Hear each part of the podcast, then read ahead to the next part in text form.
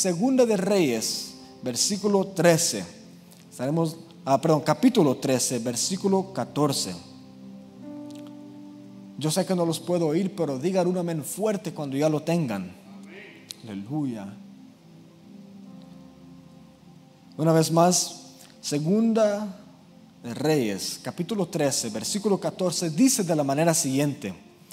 Estaba Eliseo enfermo de la enfermedad de que murió, y descendió a él Joás, rey de Israel, y llorando delante de él dijo, Padre mío, Padre mío, carro de Israel y su gente de a caballo. Y le dijo Eliseo, toma un arco y unas saetas. Tomó él entonces un arco y unas saetas. Luego dijo Eliseo al rey de Israel, pon tu mano sobre el arco. Y puso él su mano sobre el arco. Entonces puso Eliseo su mano sobre las manos del rey y dijo, abre la ventana que da al oriente. Y cuando él la abrió, dijo Eliseo, tira.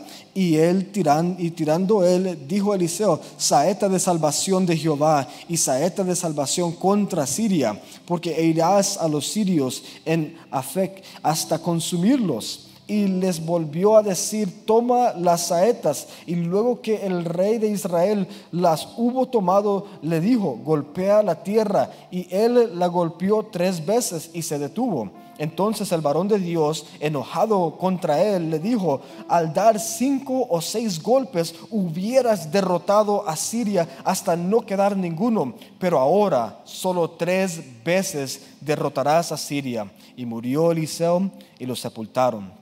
Ahí vamos a dejar la porción el día de hoy. Cerremos nuestros ojos, digamos, amantísimo Padre que estás en los cielos, Señor, te damos gracias. Porque esta es una oportunidad más de que tenemos para buscar tu presencia. Hay mucho anhelo, hay muchas cosas que están pasando en nuestras mentes. Quizás nos ocupamos más en estos fines del año, pero Señor, yo sé que tú siempre mereces lo mejor de nuestro tiempo. Ayúdanos a enfocarnos en la palabra de que sea preparado el día de hoy y que sea como una espada de doble filo hacia nuestros corazones. Señor, ven y arrebata los cielos a favor de nosotros. Damos gracias, Señor, en el nombre de Cristo Jesús. Amén y amén. Ahí donde está, tenga la bondad de sentarse. Y sabe, en estas últimas semanas de lo que es el año, yo no puedo pues evitar en pensar en todo lo que nosotros pues hemos venido a, cumplir hacia este momento. Yo puedo decir que esto ha sido de, de los años de Dios, ha tenido más favor con mi vida de pues predicar en la iglesia, a pues conseguir trabajo de la cual yo puedo decir estoy orgulloso de. Y también pues ser enviado en viajes misioneros hasta un nuevo llamado de que ahora estoy súper orgulloso para decir soy el pastor de jóvenes. Pero también no puedo evitar en pensar en las metas que no cumplí este año. Y pues cae como muchas en metas personales, en lo que es metas de, de dieta, donde no pude rebajar lo que yo quería o también quizás no compré la criptomoneda que estaba más populosa en cierto tiempo. Y cada una de esas cosas, pues me recuerdo, especialmente cuando hablo con mi papá, él siempre me está hablando de lo que hubiera invertido en. Y yo me quedo pensando, lo hubiera hecho, lo hubiera hecho, pero no lo hice. Y pues la verdad era algo que sí pude hacer, pero por una otra razón no lo hice. Ahora nosotros, pues usted lo puede, comienza a pensar, ¿qué son cosas que yo no hice este año? Ah, ¿Qué, son cosas de que yo pude hacer este año, pero no lo hice? Y cada uno de nosotros, si usted pregunta a la persona que está a la par suya en este momento, ellos casi todos le van a decir lo mismo, es culpa de la pandemia. Es culpa por lo que era el coronavirus y no nos dejó hacer lo que habíamos planeado en hacer. Se echó a perder la dieta echó a perder todas las cosas que yo quise hacer en este año. Y la verdad, pues, es un poco válido, pero solo a un cierto punto. Porque sí, por supuesto, un accidente, una emergencia te detiene, pero lo que es las cosas que tú tienes control, eso es lo que uno puede hacer. Y Dios llama a cada uno de nosotros para mirar lo que está en nuestras manos para mirar lo que yo tengo control en este momento. Y por eso vamos a la porción de que el Señor me estaba moviendo, porque decía, este es un tema perfecto para el fin del año. Porque mire, muchos nos cometemos el error de caer en lo que es el mismo problema que el rey de Israel, Joás, cayó. Y él estaba pues siendo atacado de todo lado golpeado aquí, golpeado allá, y oye de que el profeta, el hombre de Dios, está en sus últimos días antes de morir, y luego viene él a visitarle, y él viene corriendo con él, y él le dice, mi Dios, Padre mío, Padre mío, me han atacado, los, los, guerreros ya no siguen, las personas que montan a caballo están débiles, y la primera cosa, la primera cosa que Eliseo le dice, no te preocupes de lo que tú no tienes control, enfócate en lo que tú puedes hacer. Y él le da una frase de que me encantó mucho y además es el título de esta predicación. Y él le dijo, toma en tu mano tu arca. Toma en tu mano la arca. Y él le dijo hacer eso para que nosotros pudiéramos hacer qué? Pudiéramos enfocarnos en lo que está en este momento en nuestras manos para enfocarnos en este momento lo que está en nuestras manos, porque si nosotros nos enfocamos solamente en lo que no podemos controlar, nos vamos a deprimir. Por supuesto, usted puede decir, no es por la pandemia, no es porque la lluvia, mi pelo, no es por tal cosa. Y uno se cae en mil errores, en mil ocasiones en las cuales nos llega a afectar a nosotros. Y, cada uno de nosotros nos caemos en la tristeza, en lo que es lo, duro de, caer, en ver las cosas las cuales no tenemos control. Ah, pero Dios dice, no te preocupes de eso. No te enfoques en eso en este momento. Por eso Eliseo, la primera cosa que le dijo, olvídate eso. ¿Y qué es lo que tienes ahí al lado?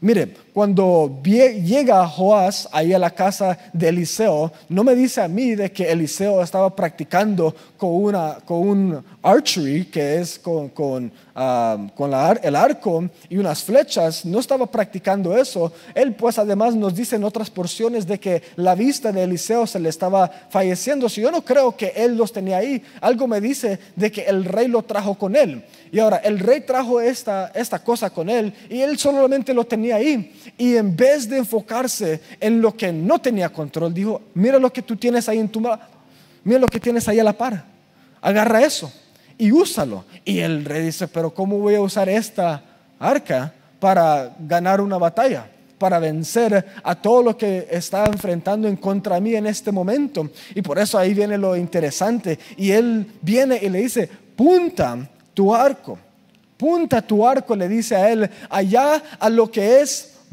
esa ventana. Abre la ventana y mira al oriente. Y vas a apuntar hacia allá y lo vas a disparar. Y luego él se quedó, qué raro, ¿verdad? ¿Quién va a disparar a la nada? Y él va y comienza a disparar una flecha. Y dice, mira en la dirección donde lanzaste esa flecha, ahí está el lugar donde tú vas a ganar y tú vas a derrotar tus enemigos. Y wow, qué, qué bien se siente ahí. Pero luego ahí él comienza a decir lo siguiente, tú tienes más para dar.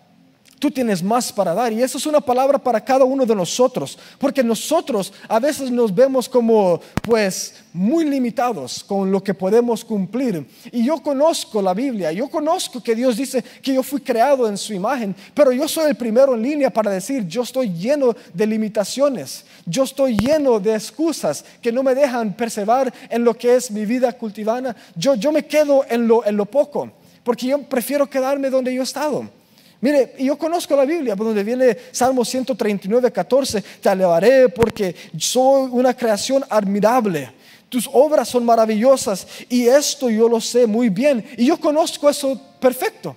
Yo conozco que yo fui, pero yo me pongo estas limitaciones en mí mismo. Usted quizás igualmente se pone esas limitaciones y dice, pues yo no puedo cumplir con todo siempre. Y a veces no ponemos a la costumbre de pensar que no está mal no siempre dar lo mejor. Y a veces no porque, pues mi, mi lenguaje, mi lenguaje, por eso algunos se quedan con lo que es el coffee donuts, porque dicen, no, porque yo no puedo hablar inglés. Y se limitan a un lugar. No, es que yo no puedo pintar de esa manera yo no puedo supervisar suficientes personas, por eso no toma un rango más alto en el trabajo. Y uno se queda limitándose a sí mismo de cierta manera. Cada uno de nosotros estamos limitándonos a nosotros mismos por cómo nos vemos de quizás los ojos humanos, de cómo nosotros nos vemos cada uno de nosotros. Y yo igualmente lo he hecho y siempre lo he hecho y además hasta el día de hoy lo sigo haciendo Pero algo de que me encanta de Dios es que Él dice, no te preocupes de lo que tú no puedes hacer, enfócate en lo que tú sí puedes hacer. En lo que tú sí puedes hacer. Y luego yo me comienzo a pensar más en lo que el Señor quiso darnos a nosotros. Y luego mire, lo que es el, arca y la flecha. Y las flechas son puestas en una cosa que es, en español se dice carca, pero en inglés se oye un poco mejor, dice un quiver. En este quiver ahí se meten las flechas. Ahora, en la época donde ellos estaban viviendo, en los quivers, en la bolsa que se ponían atrás, solamente cabía entre 5 a 7 flechas. Okay, cinco a siete flechas. Pero la cosa es que nosotros estamos pues viendo a un rey. Y este rey para necesitaba la protección. ¿Qué necesitaba? Él necesitaba las, todas las flechas, toda la protección. So, él llevó siete flechas ahí con él. Y ahora vamos a usar un poco nuestra imaginación, pero usted me va a seguir en la ilustración. Mire, cinco a siete flechas es lo que él llevó. Cinco a siete flechas. Y ahora, cuando va lo que es el primero, él va y le dice Eliseo, abre la ventana y tira la flecha. Ve y abre y tira la flecha. Y yo no creo que se miren las cámaras, si pueden subir la cámara un poco alto, ahí en la cámara 1. So, miren, nosotros vemos las flechas, las flechas de que están ahí en la pantalla. Y nosotros podemos decir, no, pues el Señor es el que va y usa todo lo que nosotros tenemos en nuestro recurso. Él llevó siete flechas y luego él va y él le dice, pues ahora yo solo tengo seis. Y luego el hombre de Dios le dice, ve ahora y pégale al piso. Ve y tira las siguientes flechas. Y él se queda, ok, qué raro. Y le va, y le tira uno, le tira dos, le tira tres. Y luego lo que pasa ahora es que comenzó con siete. Y luego cuando el hombre de Dios le dijo eso, le quedaban seis, pero ahora solamente le quedan qué? Le quedan tres. Tres flechas solamente. Solamente tres flechas le quedaban. Y ahora, uno puede mirarlo y, pensar qué es lo que está pasando ahí. ¿Qué es lo que está ocurriendo en ese momento? Y mire, y si nosotros comenzamos a ponerlos en lo que es la mentalidad de Eliseo, él mira a este hombre que tiene siete flechas y ahora él ha usado la mitad. En por decir es que él lo hizo a medias, es que no lo dio por completo, solamente usó la mitad de sus recursos. No sé si me están siguiendo porque no los puedo oír, por supuesto. Pero ahí Él les dice, ustedes tienen suficiente para dar más. Pero Él solamente dio lo que se le pidió y se quedó a un punto. Y se limitó a ese momento. Y ya no más dio. Ahí se quedó. Y nosotros, nosotros nos quedamos a lo que se nos pide. No, pero Dios, tú me dijiste ser líder era suficiente ir a predicar los viernes, planificar una vez y luego quizás hablar con los hermanos después de la célula era suficiente. No, pues mira, hablando con un músico, los músicos saben que, para ser un buen músico no solamente requiere llegar a las prácticas, tienes que practicar en casa, tienes que pues, saber los queos un poco. Yo no conozco nada de música, pero se requiere un poco de entendimiento y requiere más de solamente venir aquí. Y muchos se quedan con lo que es lo que ahorita estoy haciendo, lo que se me ha pedido hasta este momento. Y si Él me dice brincar una vez, yo voy a brincar una vez. Pero Dios quería que tú brincaras más. Dios quería que tú fueras más lejos. Por eso es cuando Cristo le dicen a Él, y Señor, ¿cómo es que nosotros vamos a hacer esto? Él dice, si tu, ah, tu, tu hermano te pide que vayas una mía, ve dos. Ve y alcanza más. Da lo que tú puedas. Porque el Señor no te quiere que tú te quedas ahí. Él quiere que tú uses todo. Él quiere que tú uses todos los recursos que están a tus manos. Pero Joás solamente usó la mitad de, los, de las flechas que él tenía con él. Solamente usó la mitad. Y lo que pasa a eso es que me muestra que este hombre solamente hacía hasta donde le decían ir. ¿Saben por qué muchos no alcanzan sus metas este año? es porque solamente fueron hacia un punto y dijeron, ¿sabe qué? Porque ya me pararon de motivar, ya no voy a ir. Porque yo ya no estoy pues siendo jalado, pues ya no voy a ir. Y si alguien no me está viendo, pues yo no lo voy a hacer. Y ahí es donde muchos se han quedado. Y ahí es donde muchos se nos ha olvidado de que pues Dios no solamente te honra en lo público, pero te honra en lo secreto. David fue puesto como rey en lo secreto, antes que fue honrado como rey en frente del pueblo, pero tomó muchos años, tomó mucho tiempo, tomó mucha vergüenza, mucha falta de respeto, pero nosotros se nos olvida eso. Nos recordamos como el rey David, pero no como el pastor de ovejas.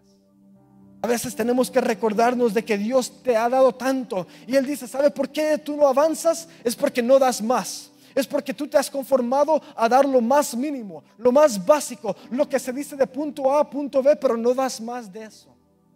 Y nosotros tenemos que sacudirnos entrando a este nuevo año con eso.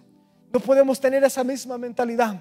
Cada uno de nosotros caminando para adelante, tenemos que mirar todos nuestros recursos y ponerlo en las manos de Dios. Es por eso que nosotros podemos mirar a este hombre y decir, ¿sabe qué?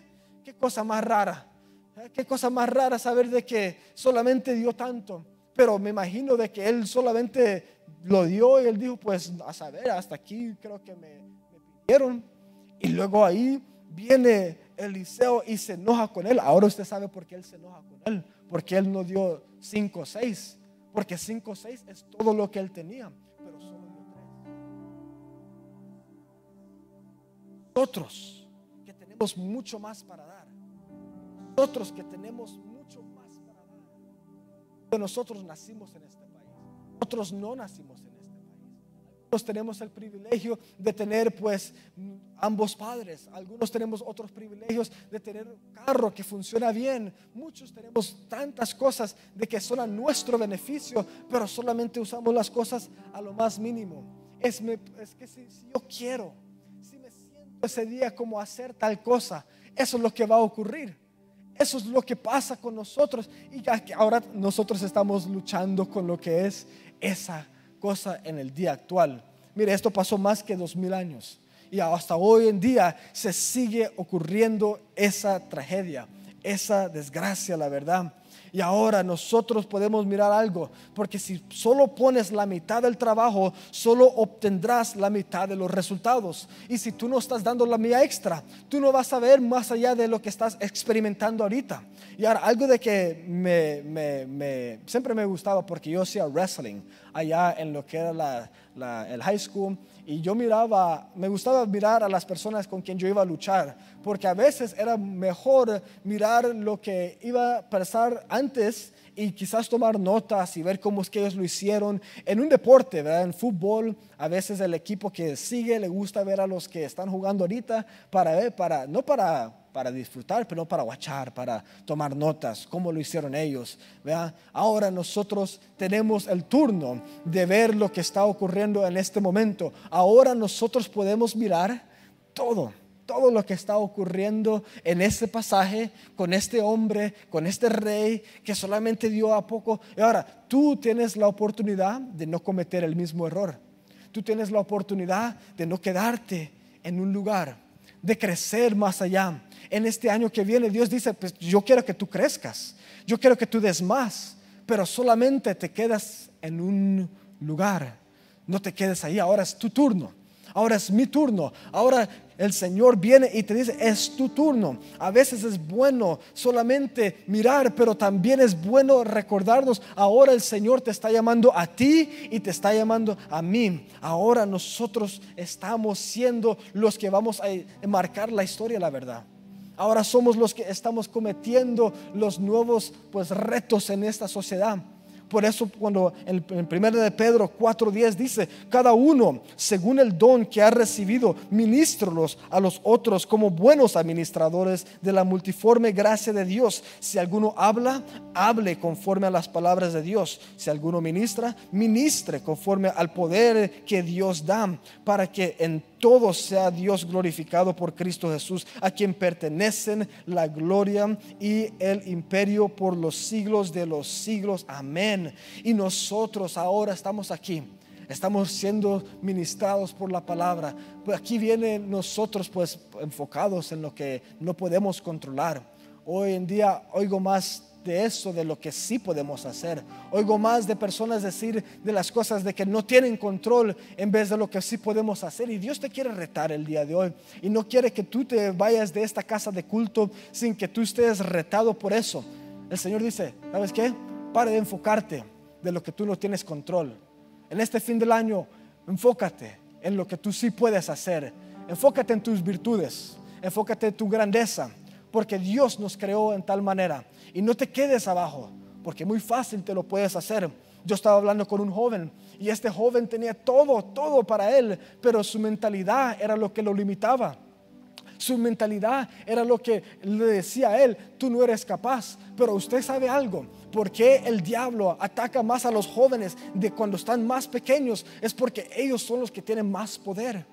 Pero el enemigo entra en las mentes y les dice a ellos, no, ustedes no son capaces, ustedes no pueden. Por eso es que Pablo viene una vez más y se levanta y él le dice a Timoteo, no dejes que nadie tome en poco tu juventud, porque tú puedes hacer cosas grandes cuando tú comienzas a ver lo que tú sí puedes en vez de lo que no puedes en este momento ahí donde usted está en su hogar, comience a reflejar en la palabra de cual Él vino a darle.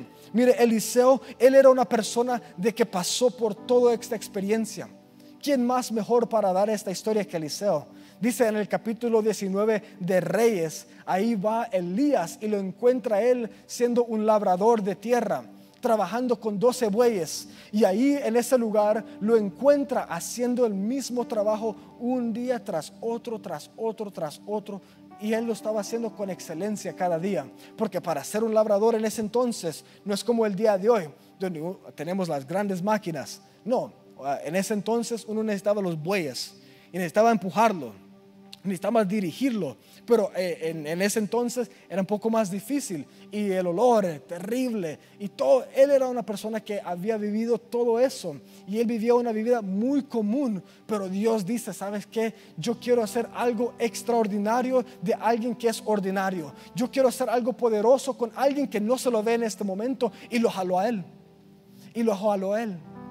Y por eso ahora Dios te jala a ti. Dios te jala a ti de donde sea te trajo a este país para donde sea.